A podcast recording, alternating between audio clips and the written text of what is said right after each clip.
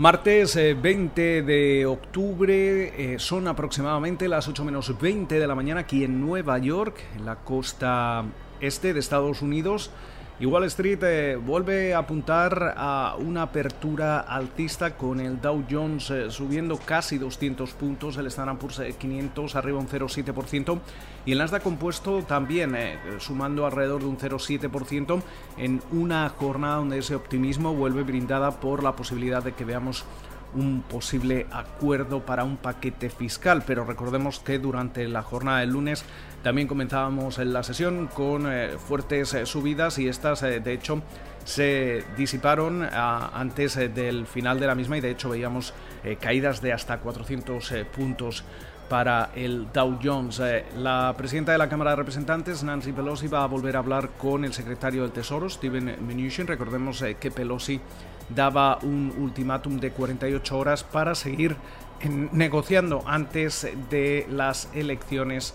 del próximo 3 de noviembre. Mientras eh, tanto, vemos eh, como el West Texas Intermediate está operando al alza, se transa muy cerca ya de los 41 eh, dólares el barril. Por su parte, la rentabilidad del bono americano a 10 años sube hasta el 0,78% en una jornada donde sobre todo vamos a estar atentos a los eh, resultados eh, trimestrales. Eh, ya lo hacían entre otras compañías IBM al cierre de la jornada del lunes, al cierre de la jornada de hoy. Vamos a conocer esos resultados de Netflix, atentos sobre todo al número de nuevos suscriptores después de ese crecimiento de doble dígito que veíamos en la primera mitad del año, sobre todo fomentado obviamente por los eh, confinamientos. Eh, también antes del comienzo de la jornada conocíamos los eh, resultados de Procter Gamble que registraba un incremento en sus ventas, en sus ingresos del 9% hasta alcanzar los 19.320 millones de dólares, un beneficio neto de alrededor de 4.280 millones de dólares, lo que equivaldría a 1,63 dólares por acción por encima de lo esperado y además eh, mejorando esas eh, perspectivas de ventas eh, para el año fiscal 2021 cuando el crecimiento podría llegar a alcanzar hasta el 4%. También hemos visto movimientos corporativos porque Intel anuncia que vende su negocio de tarjetas de memoria flash a cambio de 9 mil millones de dólares a una compañía surcoreana en una jornada en la que seguimos eh, viendo cómo eh, aumentan los eh, casos por coronavirus, según en estos momentos la Universidad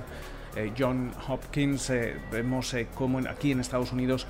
el número de infecciones alcanza los 8,2 millones.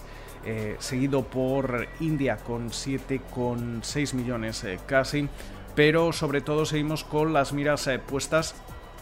en, Europa, eh, en un momento en el que esa segunda ola eh, parece que, según los economistas, si bien podría evitar una, una, recesión en el cuarto trimestre del año, se proyecta que la eurozona registraría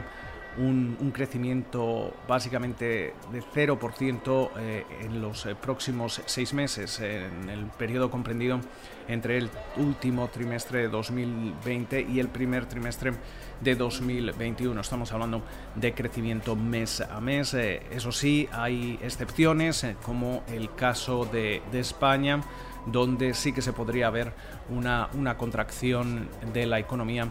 en el cuarto trimestre de 2020, pero sin embargo, por ejemplo, vemos eh, cómo Morgan Stanley sigue proyectando una recuperación en forma de V para la economía de Estados Unidos, con la inflación subyacente además superando eh, de forma eh, permanente el 2% a comienzos de 2022. Esto de todas formas no debería suponer un problema para la política ultracomodaticia de la Reserva Federal, eh, dado que esa nueva posición o postura en lo que se refiere a, la inflación podría permitir que esta supere el 12% durante algún tiempo antes de subir los tipos de interés de nuevo, algo que no se proyecta que vaya a ocurrir por lo menos hasta 2023 o comienzos de 2024. Hablábamos de Pelosi y de Mnuchin sobre ese acuerdo de, de estímulo y también hay que destacar cómo el último debate presidencial entre Donald Trump y Joe Biden eh, va a permitir enmudecer los eh, micrófonos de los eh, participantes cuando no sea su turno de, respuesta. por otro lado, hay que recordar que ya han votado casi 32 millones de estadounidenses. Pero ¿cómo se encuentran las encuestas? la media que realiza el portal eh, Real Clear Politics, media de todas las encuestas a nivel nacional, ofrecen a Biden una ventaja de 8,9 puntos en los eh, principales estados eh, clave. Esa ventaja se, se reduce a los 3,9 puntos. Por su parte, la plataforma 538 habla de una ventaja del demócrata de hasta 10,7 puntos. Eh, y mientras eh, tanto, vamos a, seguir atentamente cómo comienza la negociación. Eh, esperemos que la cosa no, no, se tuerza como ocurrió en la jornada del lunes y mientras tanto esperamos que pasen ustedes una feliz jornada y nos volvemos a escuchar de nuevo mañana miércoles.